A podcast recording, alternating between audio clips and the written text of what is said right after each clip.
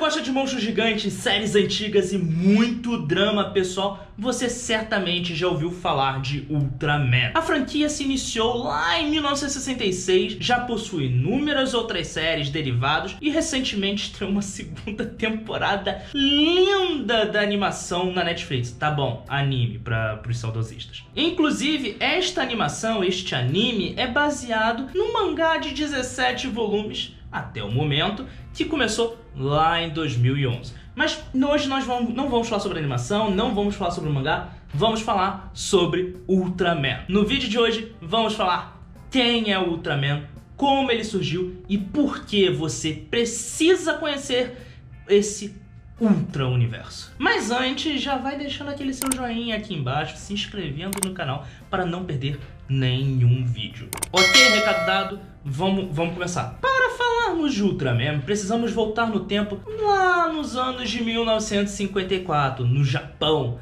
Neste ano chegava aos cinemas um filme sobre um lagarto gigante que era a personificação dos medos das armas nucleares, ou simplesmente Godzilla, ou Gojira em japonês o filme de Godzilla se tornou tão popular que iniciou uma franquia própria, que futuramente falaremos um pouco melhor aqui neste canal. Porém, é importante você saber que Godzilla, além de tudo, é considerado um marco na história dos filmes japoneses. Foi seus efeitos especiais que causaram medo, terror a seus espectadores. Mesmo que hoje em dia pareçam um pouco toscos. E um dos responsáveis por esses efeitos foi Eiji Tsuburaya, o chefe do departamento de efeitos especiais da Torre, que ganhou tanta notoriedade após o Godzilla que viajou aos Estados Unidos para estudar e aprender tudo que a terra do tio Sam poderia prover. E como um toque especial, decidiu criar seu próprio estúdio para fazer seus próprios filmes, a Tsuburaya Special Effects Productions o nomezinho complicado, ou simplesmente Tsuburaya Productions. Com sua empresa pronta, os conhecimentos necessários, ele criou a primeira série Ultra direto para a TV, a Ultra Q.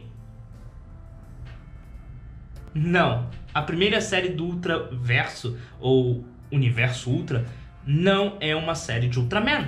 Na verdade, ele só apareceu na segunda série, a outra aqui era fortemente inspirada por séries americanas, como Twilight Zone, ou Além da Imaginação, se preferir, e contava histórias distintas em cada episódio, mas sempre com monstros e efeitos especiais de ponta para a época. Inclusive, o monstro do primeiro episódio é um Godzilla modificado para ficar um pouco diferente por conta dos direitos do personagem. A série durou de janeiro a junho de 1966 e foi substituída logo em seguida por Ultraman. Mesmo a série tendo sido curta, ela foi um sucesso no Japão, tanto que um dos seus episódios apresentaria Ultraman, mas o sucesso foi tanto que decidiram fazer uma série solo, só do personagem, como uma forma de ampliar todo este universo que já havia sido apresentado em Ultra Q. Mas é claro que Ultraman ficou tão popular que hoje é meio que esquecemos que Ultra Q existiu. Mas também, olha essa história.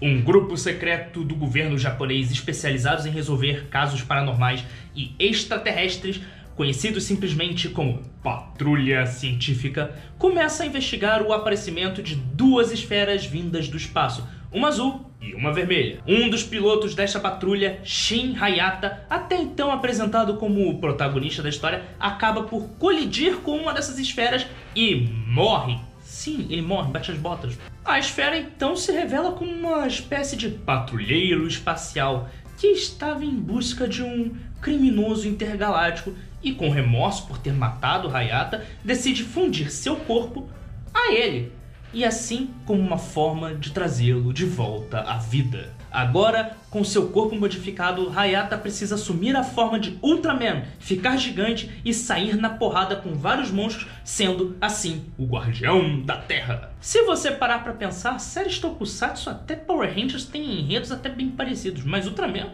foi uma das primeiras a apresentar essa ideia. A série foi tão forte no Japão que até 1987 gerou uma receita de mais de 7 bilhões de dólares, ou 18 bilhões ajustados pela inflação de hoje em dia. Uau!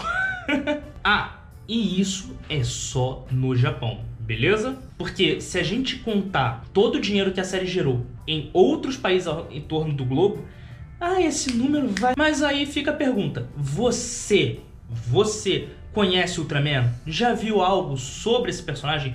Gostaria que eu trouxesse mais conteúdos sobre ele aqui para o canal ou falasse sobre outras séries do universo Ultra? Então deixa aqui nos comentários, porque dependendo da audiência desse vídeo, eu posso produzir muito mais conteúdo a respeito para vocês. E é isso, espero que vocês tenham curtido todo esse conhecimento sobre o Ultra Universo, sobre o Ultraman e espero ter vocês no próximo vídeo.